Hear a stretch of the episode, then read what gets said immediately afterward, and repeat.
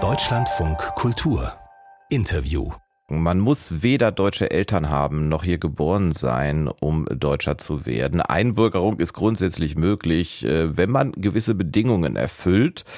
Und diese Bedingungen werden sich bald ändern. Der Deutsche Bundestag berät heute in zweiter und dritter Lesung über ein neues Staatsangehörigkeitsrecht, wird umgangssprachlich auch oft Einbürgerungsgesetz genannt. Und deshalb reden wir heute mit Yusri Hamed. Er kam aus Ägypten nach Deutschland, hat in Fechter in Niedersachsen studiert, promoviert und ist jetzt Integrationsmanager beim Landratsamt Böblingen in Baden-Württemberg. Schönen guten Morgen, Herr. Schönen guten Morgen, Herr Christian. Sie haben nichts von diesen Gesetzesänderungen, zumindest nicht persönlich, weil Sie noch nach den alten Regeln Deutscher geworden sind. Haben Sie das als besonders schwierig oder besonders kompliziert empfunden? Also äh, ganz am Anfang, es war auf jeden Fall für mich dieses Einbürgerungsverfahren sehr kompliziert eigentlich, weil die Sachbearbeiter hat schon von vier verschiedenen Sachen von mir verlangt, obwohl ich eigentlich fast die Kriterien erfüllt habe.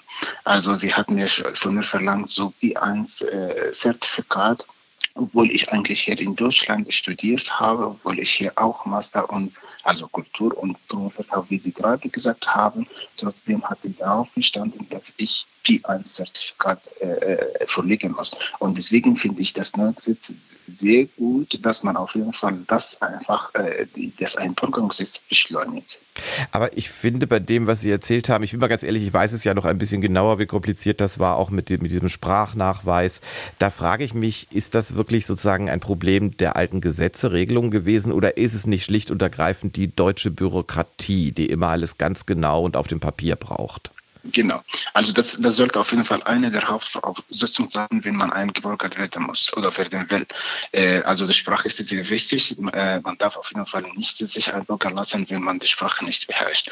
Auf jeden Fall, was, was, äh, was ich damals erlebt habe, war die deutsche Bürokratie weil, äh, wie gesagt, das Durchbildungssystem hat mich anerkannt äh, als, als Doktor sogar hier in Politikwissenschaft, aber die, die, die Bürokratie und der Ausländerbehörde oder beziehungsweise das Einbürgeramt hat, mich das, hat, hat das nicht anerkannt, obwohl ich alles verblickt habe. Ich habe sogar meine Sacharbeiter damals gesagt, äh, ich habe schon mein Studium der deutschen Sprache gemacht, trotzdem hat sie immer noch darauf, oder hat sie damals darauf gestanden, dass ich wie ein Zertifikat vorlege.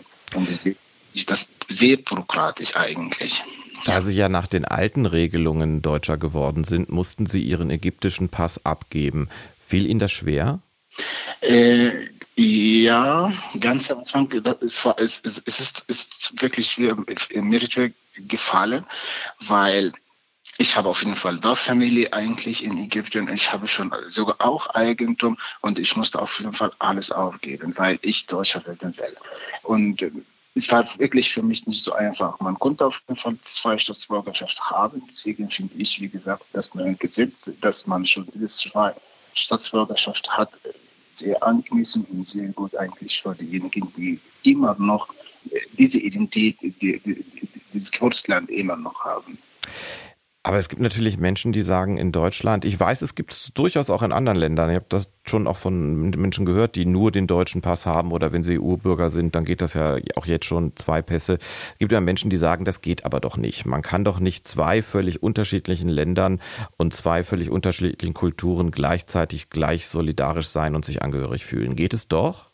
Ja, also das ist, das ist auf jeden Fall äh, äh, richtig. Also wir haben schon auch sogar hier, vor allem bei den äh, türkischen hier, bei den Türken hier auch, wo sie schon die deutsche Staatsbürgerschaft haben und auch die türkischen Pass haben, obwohl sie sich hier in, mit Deutschland identifizieren, äh, wählen sie auf jeden Fall den, den Präsident Erdogan. Und das, das ist richtig.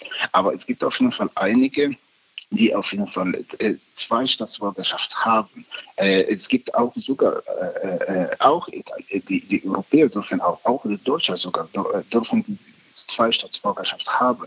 Und es, es, gibt etwas Interessantes hier eigentlich in Deutschland oder im, im Grundgesetz. Und das ist der erste Artikel, und zwar die Menschen, die, die Wort des Menschen ist unantastbar.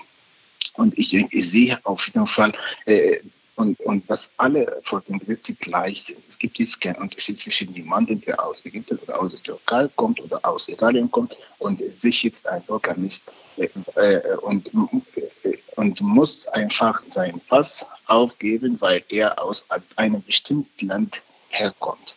Und es war schwierig auf jeden Fall für mich, ja durch Ihre Arbeit äh, jetzt äh, im Landratsamt und wahrscheinlich auch einfach durch Kontakte haben Sie ja so einen kleinen Überblick darüber, wenn jetzt die Regeln vereinfacht werden. Es ist relativ sicher, es ist aber noch nicht passiert jetzt um diese Uhrzeit, dass das heute durch den Bundestag geht. Wenn die Regeln vereinfacht werden, da kommt ja zu dem, was wir schon besprochen haben, auch noch eine kürzere Wartezeit und ein paar andere Dinge.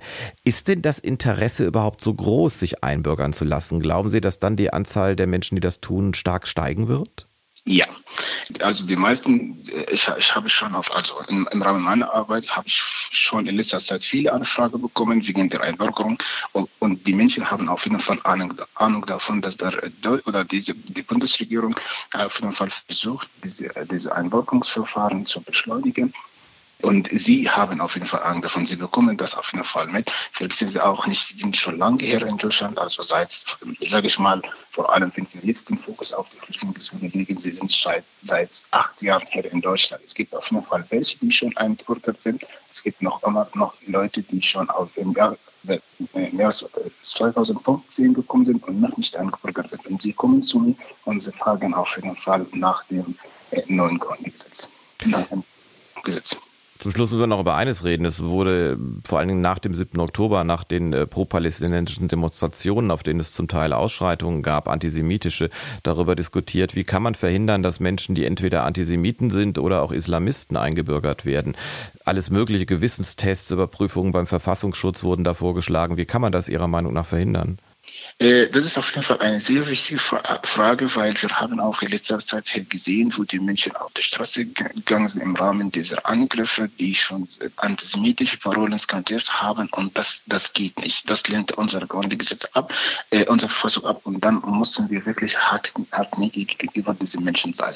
Das geht nicht, dass man schon Antisemiten sind. Deswegen müssen wir auf jeden Fall verhindern. Ich bekomme auf jeden Fall auch das mit, vor allem im Rahmen meiner Arbeit, denn äh, manchmal bekomme ich die Fragen gestellt, äh, äh, warum, wie, warum positioniert sich Deutschland so für, für, Juden und Juden oder für Israel?